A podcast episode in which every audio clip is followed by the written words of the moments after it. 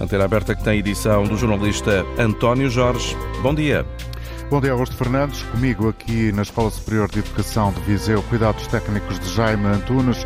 No estúdio Rui Coelho, produção desta emissão, eh, como sempre, de Hilda Brito e Francisco Alves. São minhas convidadas nesta edição de hoje na ESEV, Escola Superior de Educação de Viseu, do Instituto Politécnico de Viseu, a presidente desta escola, Cristina Azevedo Gomes, e Maria Figueiredo, também aqui docente e é eh, também integrante, eh, faz parte da Sociedade Portuguesa de Ciências de Educação. Vamos falar de professores de educação, agora que as aulas aulas terminaram, que o verão está timidamente aí, nem por isso eh, devemos deixar de pensar num problema estrutural e que pode ser determinante e tem sido assim visto muitas vezes para a evolução das sociedades e da nossa em particular. Vamos falar da falta de professores e já sabemos que o problema vai ser muito maior do que é agora a breve prazo em Portugal.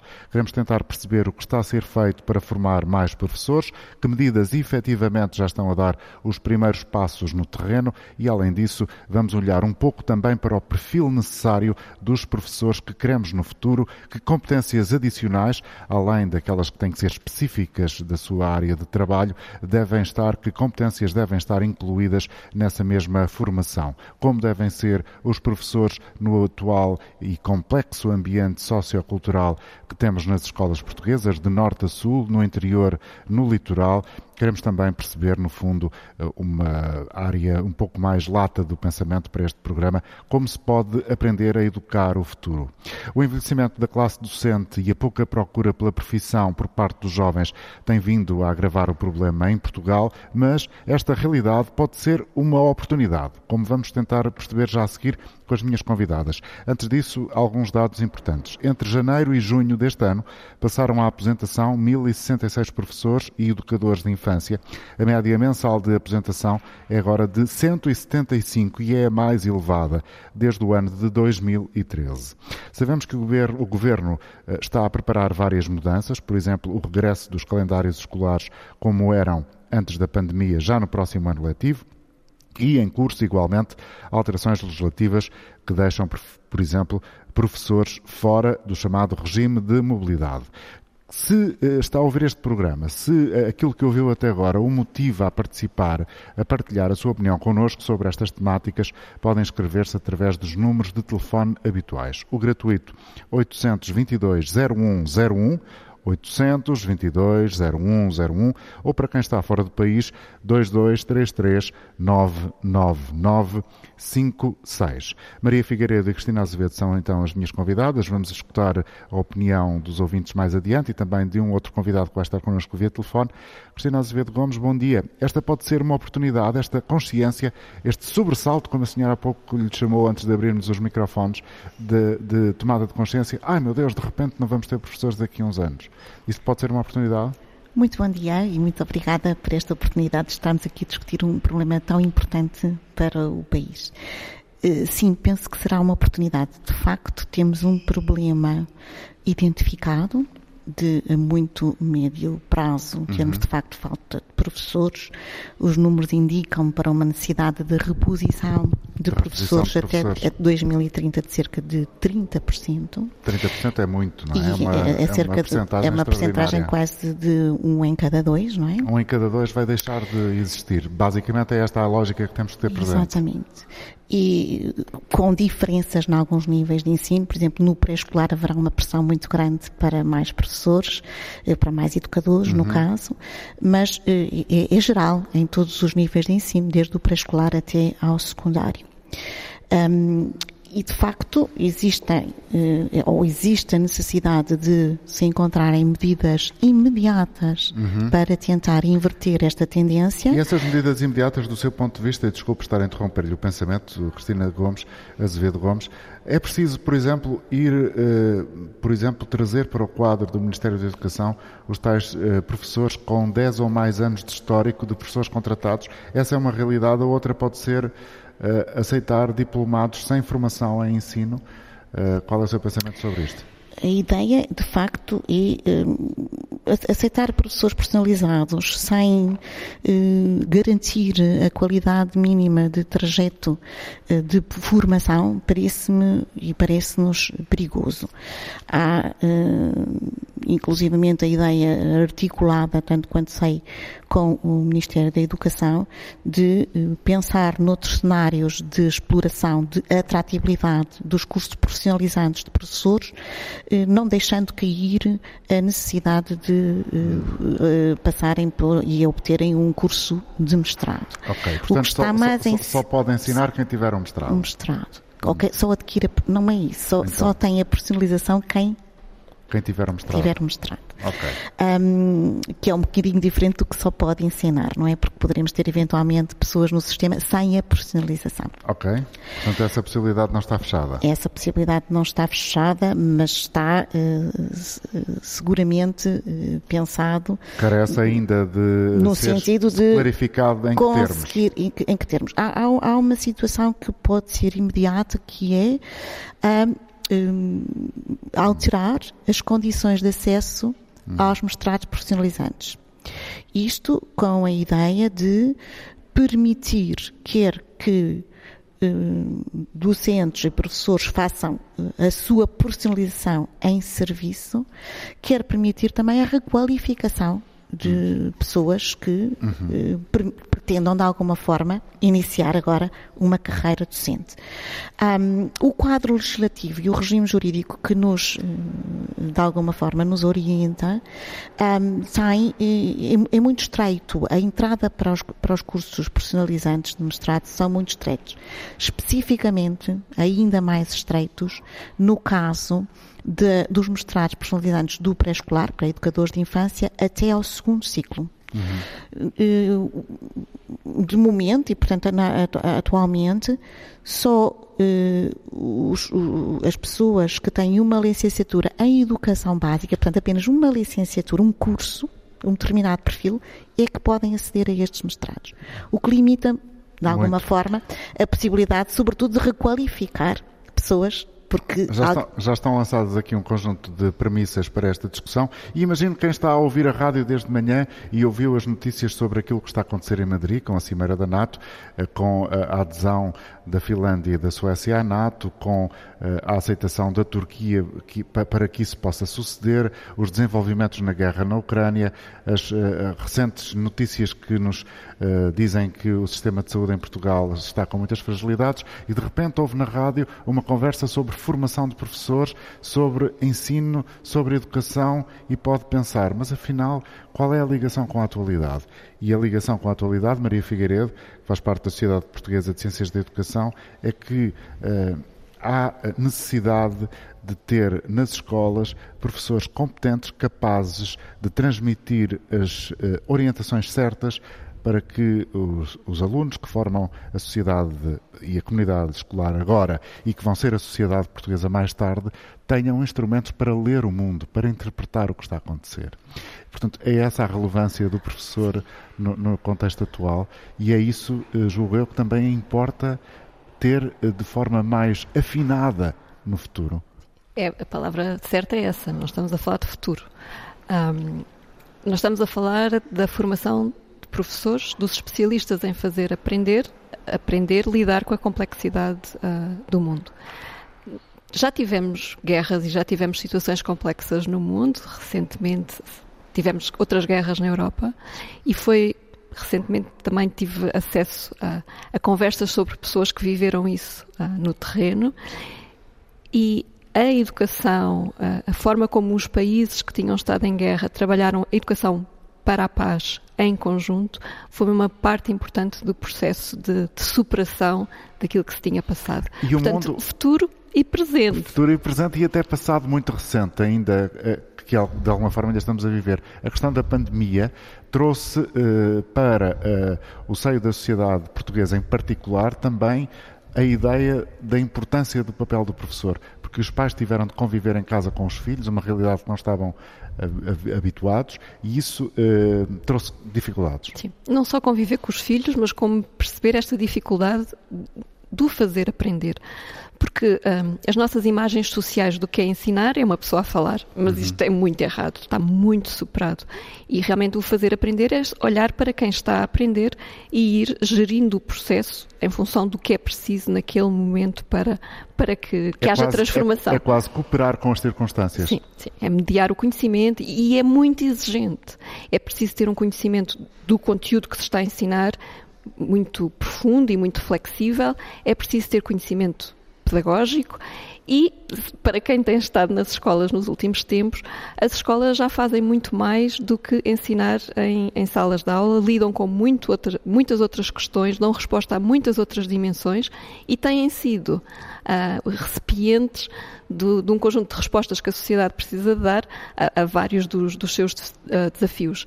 Desde as questões da, da, saúde, ainda ontem se falava uh, sobre as dificuldades do, do plano da saúde das escolas, a questões mais amplas uh, sociais. As discussões da educação para a cidadania recentemente mostraram o difícil que é uh, termos consensos sobre o currículo e sobre uhum. o que se ensina nas escolas.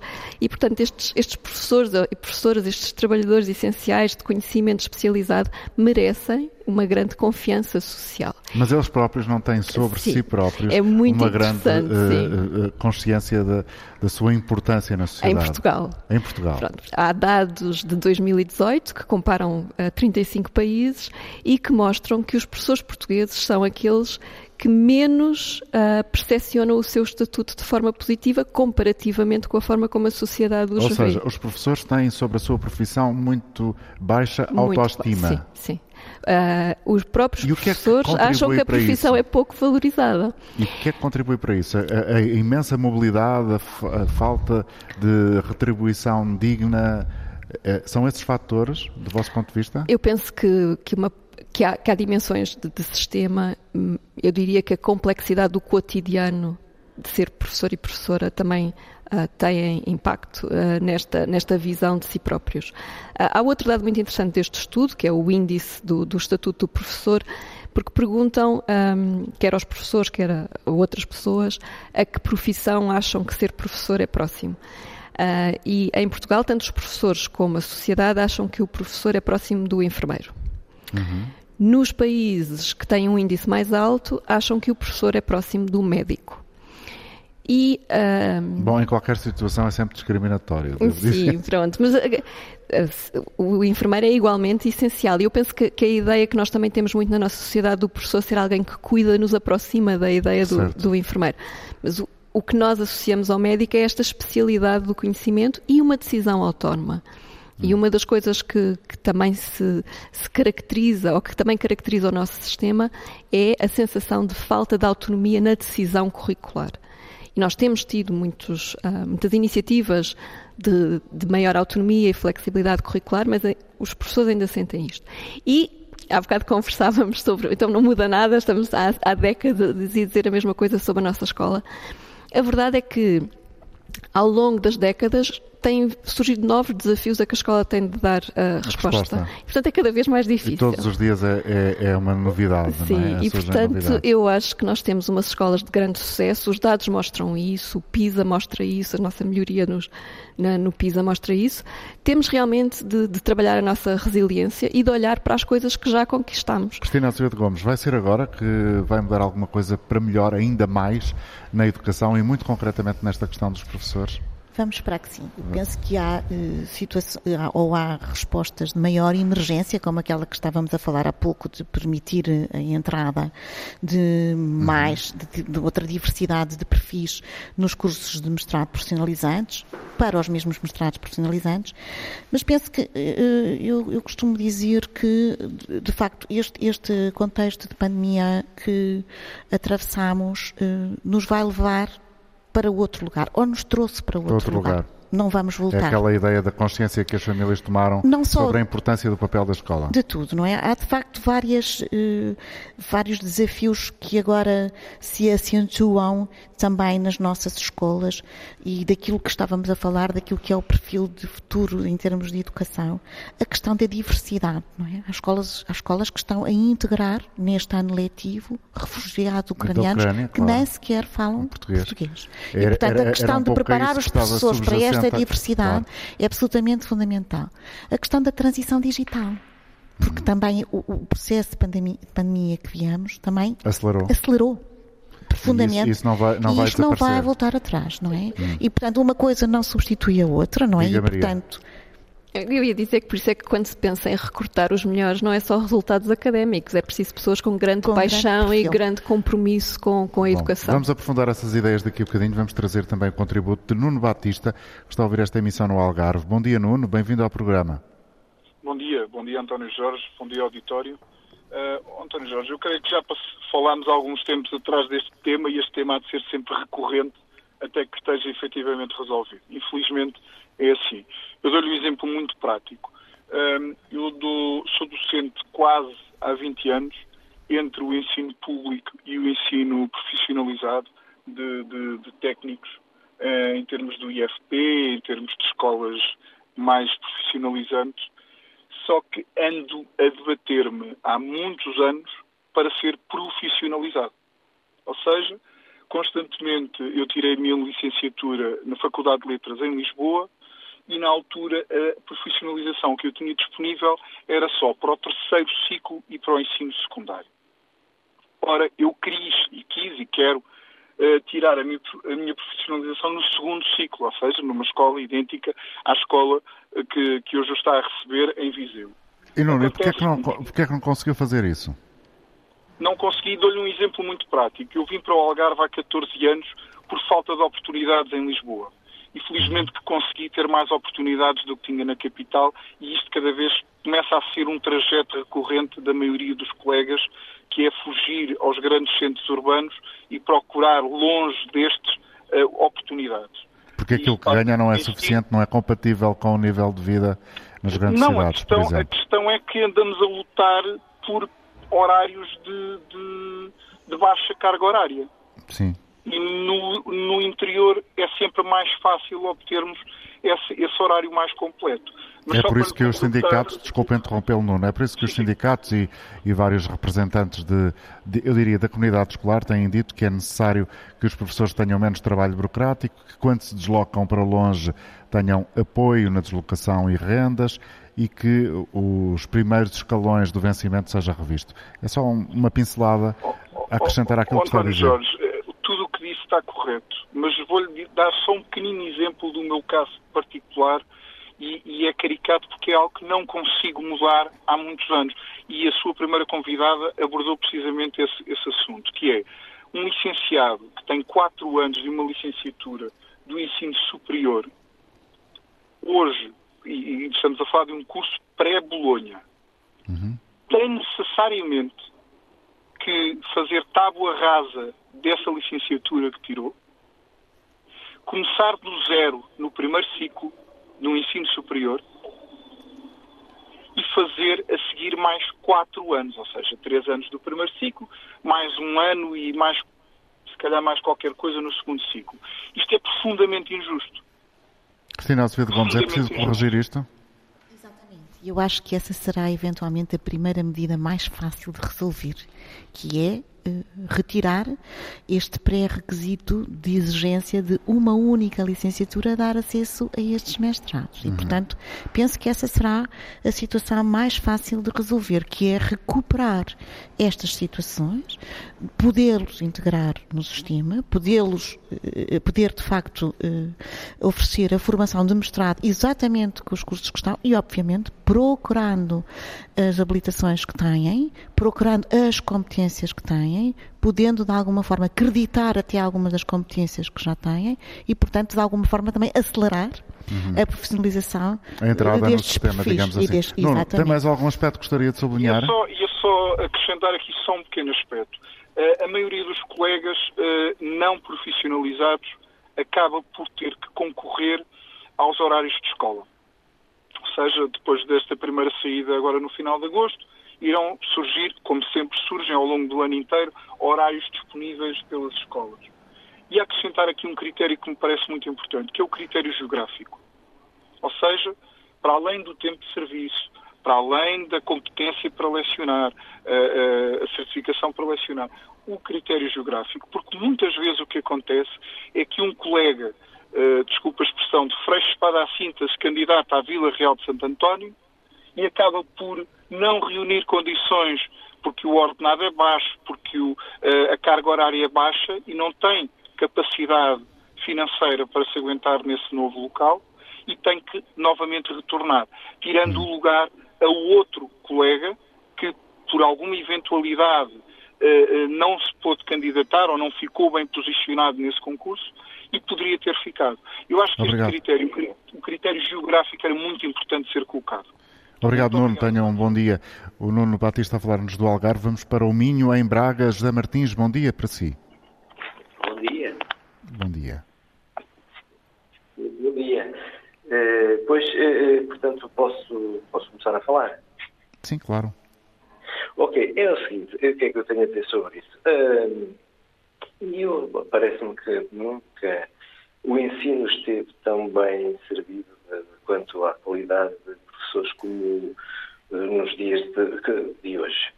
No entanto, uh, acontece que, por aquilo que se vai presenciando e ouvindo, que existe um mar de injustiças na, na, na, no, digamos ao nível da vinculação. E isso é evidente que não atrai, pelo contrário, afasta, afasta os, os possíveis candidatos. Quando diz injustiças ao nível da vinculação, quer ser mais concreto para todos percebermos?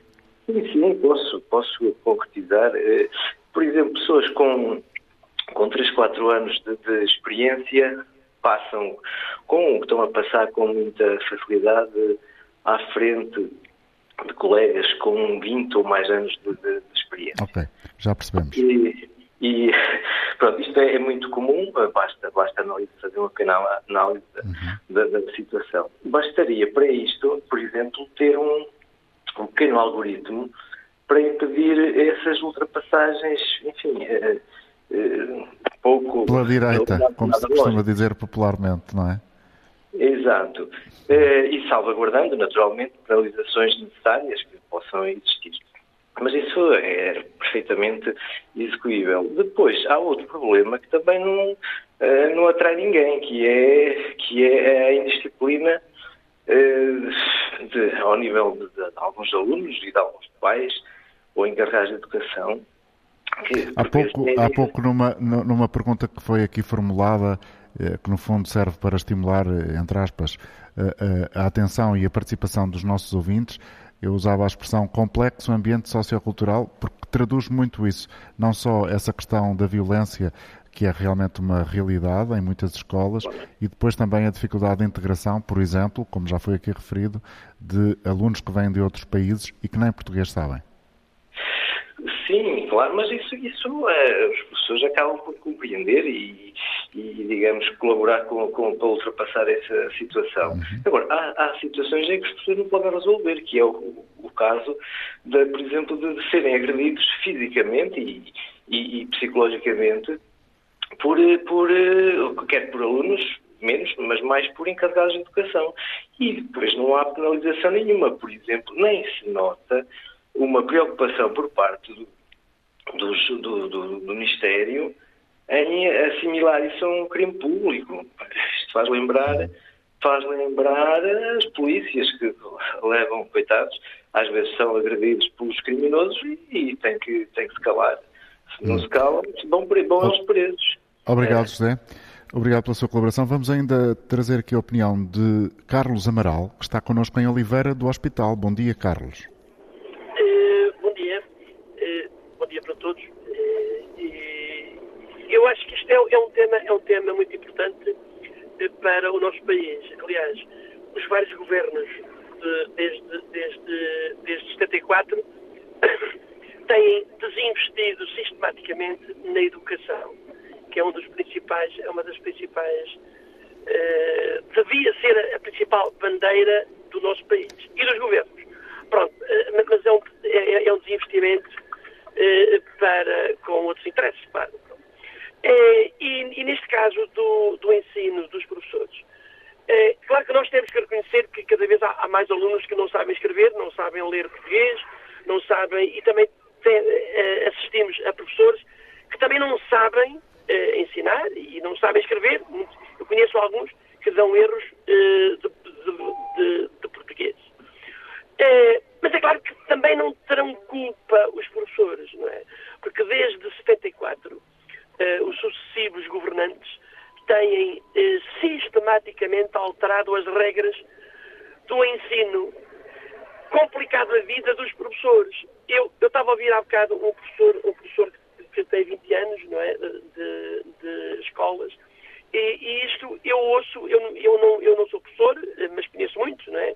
Pronto, e, e tenho muitos colegas e muitas colegas eh, que são. E, e temos assistido desde há muito tempo, mas desde há muito tempo mesmo, eh, os professores, eh, um professor de Oliveira do Hospital ter que ir dar aulas para o Algarve. Hum. O professor de Faro ter que vir dar aulas para uh, Oliveira do Hospital. Essa questão da mobilidade é muito recorrente, é sempre Eu um não... argumento utilizado. Pronto, mas, mas, mas, é assim, mas é uma má gestão do ensino. Temos que reconhecer isso. E, e, foi, e tem sido comum a todos os Ministérios da, da, da Carlos, Educação. muito obrigado pela sua uh, participação, pelo seu contributo. Cumprimento Arturo Vieira, diretor do Agrupamento de Escolas de Canelas em Vila Nova de Gaia. Bom dia, professor. Perante esta uh, realidade que temos pela frente, ou seja, a escassez de pessoas como o senhor e como as senhoras estão aqui à minha frente, de professores nas escolas portuguesas, o que é que acha que vai acontecer? Vamos regressar àquilo que existia no final dos anos 80, em que... Uh, a, a, formação não era propriamente a ideal para quem está nas escolas? Olha, muito bom dia a todos, antes de mais. Um, é essa questão que me diga, eh, embora possa ser controversa, isso não me assusta.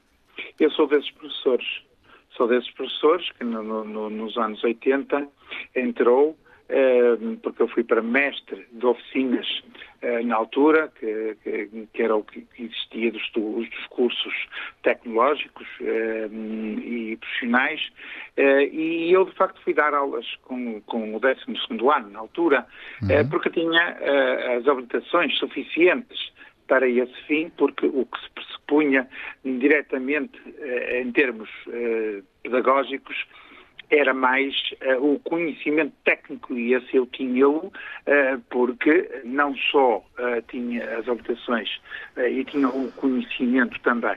Portanto, essa parte de, de, de do problema. o problema em si não me assusta. Uhum. Não me uhum. assusta porque, antes de mais, a escola é séria. Eu, o ensino era feito com qualidade. Claro que a, a qualidade dada por um por um, por um docente com uma habilitação eh, em, em, concordância com, com o que vai fazer, eh, deixa menos margem de manobra para, para termos erros eh, grosseiros. estou a falar da parte técnica, não é?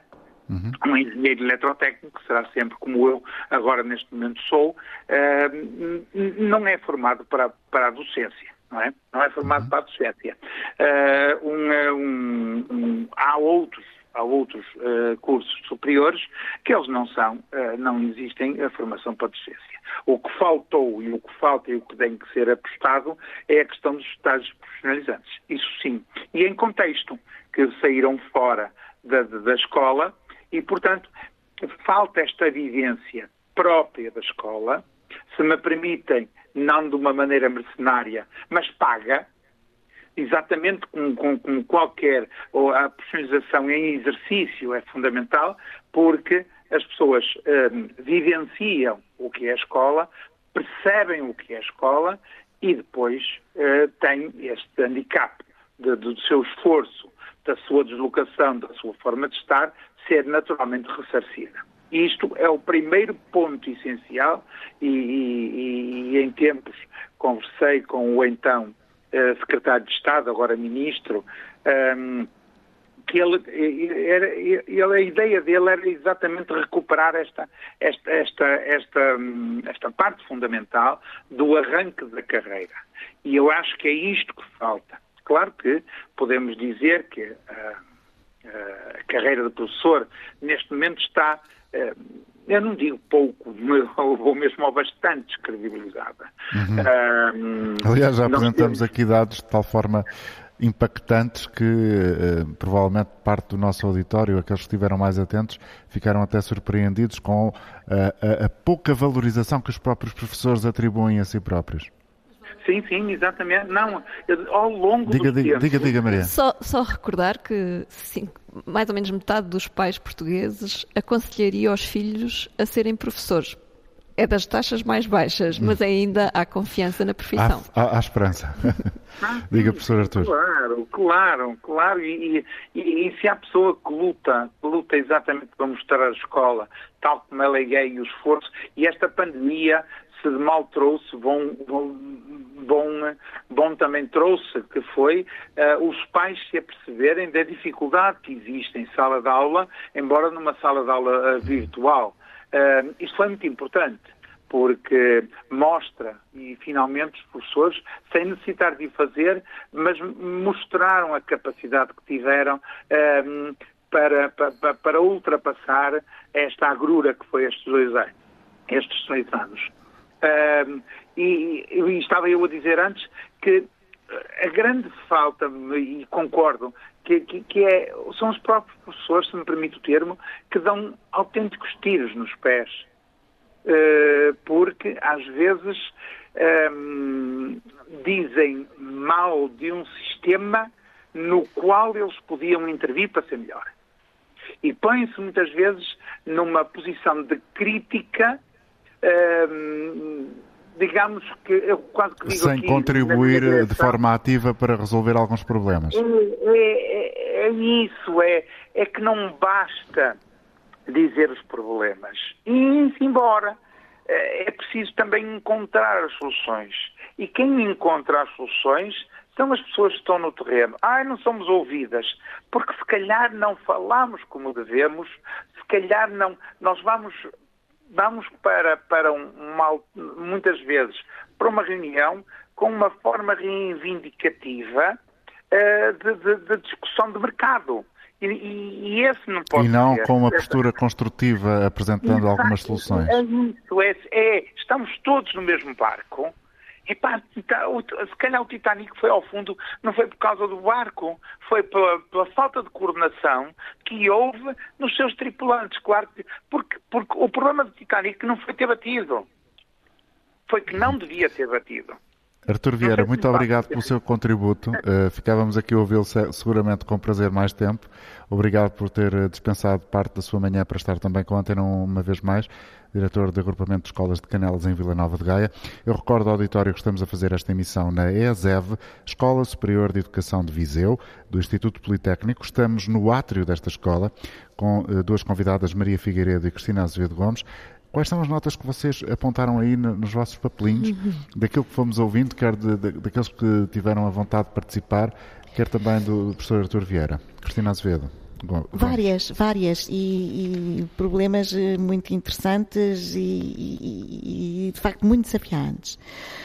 Falou-se aqui da questão da, da profissão de professor e da exigência Uhum. No contextos socioeconómicos, culturais difíceis, falou-se até em violência, uhum. Eh, quer entre alunos, quer eh, entre Serem os professores, os professores muitas vítimas do, do, da fúria dos alunos e dos pais. E dos pais, sim.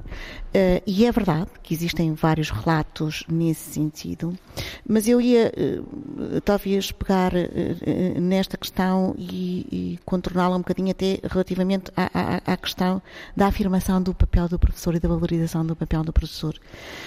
e pegando um bocadinho também no que disse o último Artur Vieira, o, o Artur Vieira do, do de escolas e com uma vivência de escola. eu penso que a valorização do papel do professor se faz através da valorização do seu trabalho. E do seu trabalho é o trabalho da escola. É a afirmação da escola. É tornar visível aquilo de que bom se faz. Nós falámos há pouco que tornamos, tornamos visíveis, neste contexto de pandemia, o valor do papel do professor, o valor do papel desta arte de ajudar os alunos a aprender e de suportar a aprendizagem dos alunos, no sentido de um pouco das dificuldades. Já pensarmos isto, afinal, é difícil. E nós temos que valorizar, de facto, este papel, não só nessa questão de que afinal é difícil, mas mostrar os resultados verdadeiramente positivos que muitas escolas e muitos agrupamentos têm. E isto faz-se através desta de, de tornar mais visível este trabalho para os pais, em primeira claro. instância, para a comunidade local, em segunda instância. E isto certamente que valoriza o papel e o trabalho dos professores. E ao fazermos isto, estamos também, de alguma forma, a envolver de outra maneira a participação ativa nos pais deste, e, e, e, da comunidade neste processo, que é fundamental. Pois e quando os pais feito. se tornam parceiros.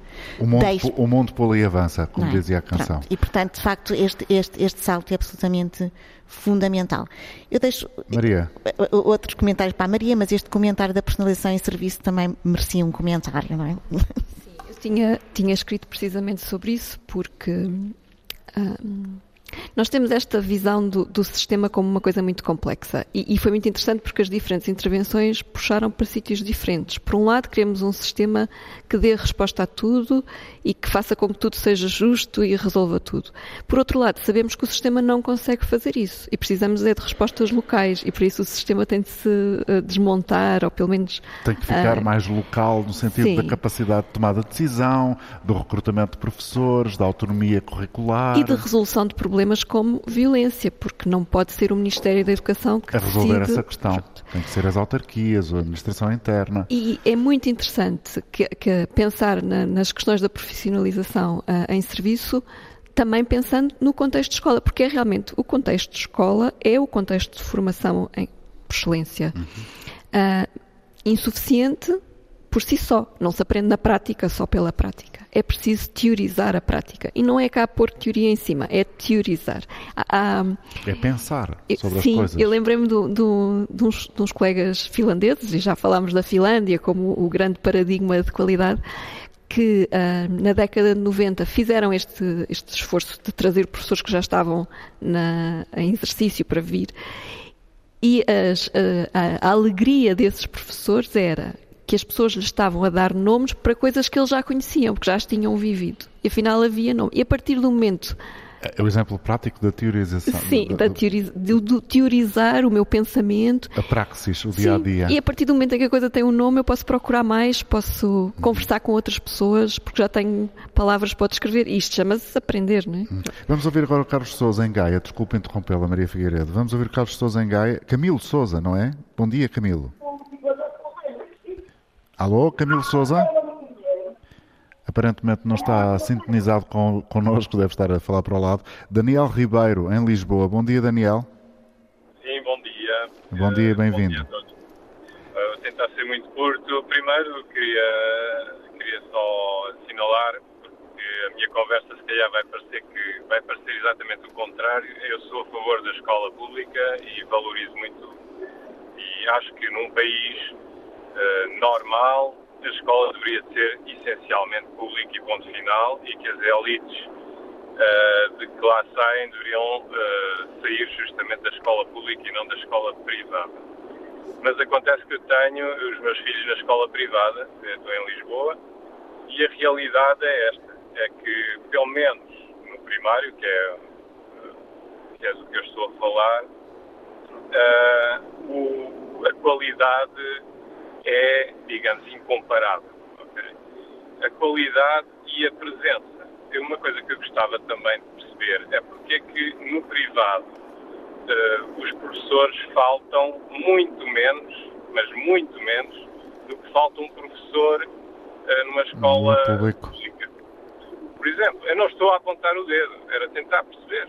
Só que está aqui uma solicitação particularmente árdua, faz com que o professor no público seja obrigada a faltar, porque no público eles não faltam, pura e simplesmente. É no raríssimo. Privado. Eu este ano, no privado, desculpa, no privado. é, é raríssimo. É, eu lembro-me de ter, acho que o professor faltou uma vez porque justamente está a seguir um curso uhum. uh, à noite e teve que faltar.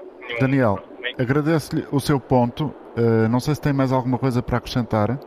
Uh, sim, é só outra questão. Portanto, essa era uma pergunta. A outra pergunta é: perante aquilo que é a pirâmide demográfica do país, como é que nós, neste momento, podemos estar a defender que há falta de professores? Será que, mais uma vez, não estaremos perante uma ineficiência do sistema, uma inadaptabilidade face àquilo que são tecnologias, tendências, métodos hum. de ensino? Porque é extremamente estranho, mais uma vez, estar-se a falar só de professores e não de alunos.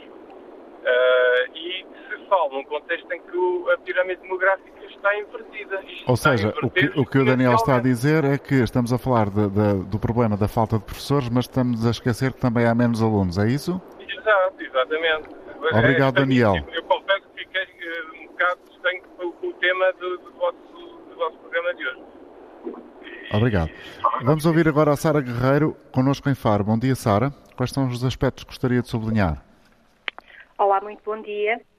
Bom dia, eu estou a ouvir também atenta à vossa emissão. Eu sou professora e estou em mobilidade. Portanto, julgo que é um tema que também foi abordado e está na ordem do dia, as mobilidades. Ah, eu, de facto, já pedi mobilidade várias vezes durante, portanto, o meu percurso, durante a minha carreira. E acho que esta questão devia de ser abordada. Se calhar nem todos os docentes explicam o porquê. Uhum. Ah, eu também não vou estar a entrar em pormenores, posso falar da minha situação pessoal. Eu fui obrigada a pedir mobilidade porque muitas vezes os ambientes na escola pública não são ambientes democráticos. Apesar de termos uma, vivermos em democracia, de estarmos numa escola pública, os ambientes nas escolas não são democráticos. O que acontece é que as pessoas não falam. As pessoas não falam, as pessoas são postas de lado, as pessoas são. são Ou seja, eh, é uma profissão que provavelmente, como as outras, também tem uh, particularidades que conduzem a situações que, uh, em última análise, muitas, nos colocam muitas. no foro da, da, das doenças mentais, por exemplo, na, na acentuação desse tipo de, de patologias. Obrigado, Sara. Eu peço-lhe desculpa por adiantar de alguma forma a sua participação, é que o tempo está a voar. Faltam oito minutos para o meio-dia. E eu gostava de ouvir o comentário das eh, senhoras que estão aqui comigo na Escola Superior de Educação de Viseu, estas intervenções. Maria Figueiredo, começo por si desta vez. Ouvimos aqui esta questão que é recorrente, o público e o privado, a qualidade do privado versus qualidade do público. E, e, depois também uma questão que não deixa de ter alguma hum, importância, ou seja, há falta de professores, mas se calhar também temos uma taxa de natalidade muito baixa e menos, menos meninos. Sim, Maria. Uh, eu vou falar sobre a questão da escola pública e da escola uhum. privada. Uh, para mim, a educação é um bem público. Ponto.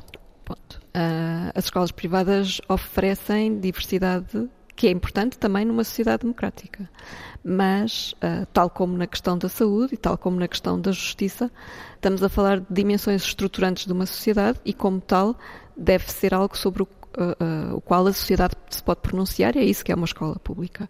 O nosso currículo é um consenso sobre as aprendizagens. E depois há zonas de, de discussão.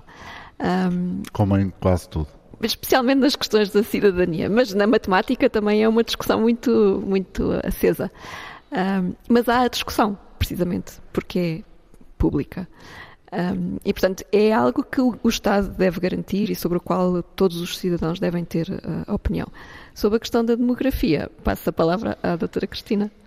Estava a ver se tinha aqui os números. De facto, estes números que dissemos têm em conta a diminuição do número de alunos. Uhum. É Haverá diminuição do número de alunos. E, portanto, o estudo que, e os dados que temos, e, portanto, e, que estão feitos, eh, obviamente que têm em conta a diminuição do número de alunos e as questões demográficas de diminuição do número de crianças, obviamente que não são esquecidas nesta projeção.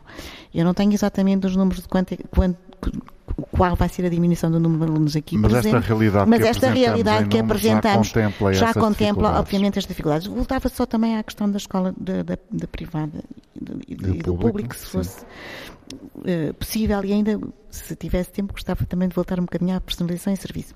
a questão da escola privada e do público e esta um, um, a categorização uh, preto e branco é sempre muito difícil. Obviamente que nós temos situações magníficas de escolas privadas e de enorme qualidade e situações magníficas de escolas públicas e seguramente de, de enorme qualidade. Não se coloca esta questão.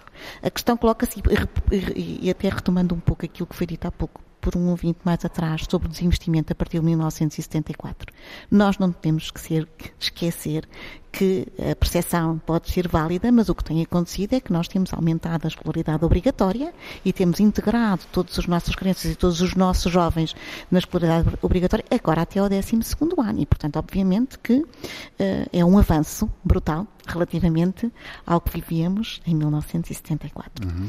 Um, relativamente, uh, portanto, à, à questão ainda da personalização em serviço. Para não ficar aqui esta ideia também desta dicotomia, que falamos em personalização em serviço e que estamos a aprender na prática, e falamos nos cursos personalizantes de mestrado e que estamos a aprender na teorização sobre a prática, como disse a Maria. E, portanto, obviamente, que estes mestrados de personalização em serviço fazem-se, e este percurso de formação faz-se em diálogo profundo com os contextos e com as práticas, com chamamos nós práticas de ensino supervisionadas, porque são, de alguma forma, supervisionadas por professores também do ensino superior.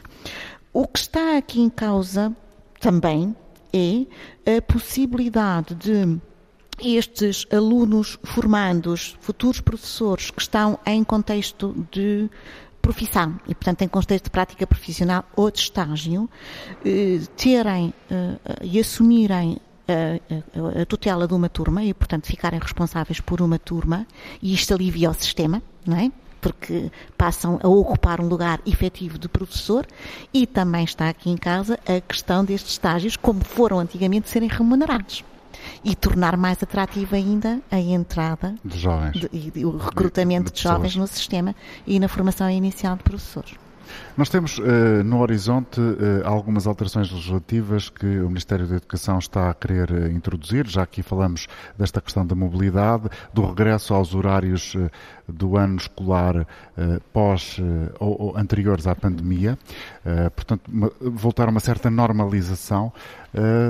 É isso que, uh, uh, se tudo correr bem do ponto de vista da expansão da pandemia, se espera para o próximo ano letivo? Qual é a vossa expectativa enquanto, uh, enquanto agentes de formação, de, formadoras de professores e que estão também, claro, envolvidas na, na pirâmide, digamos assim, da comunidade escolar? Bom, um, algumas coisas não vão voltar ao normal porque nós aprendemos com o que se passou e, e, e eu penso que uma aprendizagem que os sistemas e os indivíduos fizeram foi uh, em, perceber que em vários momentos nós vamos ter alunos que não conseguem estar na sala de aula. Isso tem acontecido agora que já estamos uhum. num período de, de, de maior alívio das, das, restrições, mas continuamos a ter alunos que estão uh, em isolamento e, portanto, não estão. Uh, e isto tem, tem, também levado a algumas discussões e, e a, a ESEF está envolvida num projeto internacional que está precisamente a discutir isto ao nível da, da educação pré-escolar, que é que respostas é que nós temos a crianças que temporária ou de uma forma mais sistemática não podem estar nos contextos onde, onde se na sala de aula. na sala de, aula, na sala de atividades na educação pré-escolar mas sim claro um, e, portanto, o sistema aprendeu. Uh, houve aqui um alerta de que há aqui uma necessidade de resposta. E eu penso que vão surgir localmente uh, boas práticas que depois podem ser uh, partilhadas. Um, infelizmente, o sistema educativo e a sociedade estão sempre a resolver crises e, portanto, acabamos a crise da pandemia, agora temos esta crise de, de, de falta de, de docentes que está em cima da, da, crise da pandemia, que está em cima da crise destes problemas da carreira que não, não vão encontrando solução. Um, a, grande vantagem é que já nos habituamos a gerir a vida em crise. A complexidade é, é isto. Uh, eu penso que uma questão importante é não andarmos em soluções pêndulo, não é? Que é, Sim. se isto está mal, então vamos voltar para o que era de antes, agora está mal. Vai. Hum.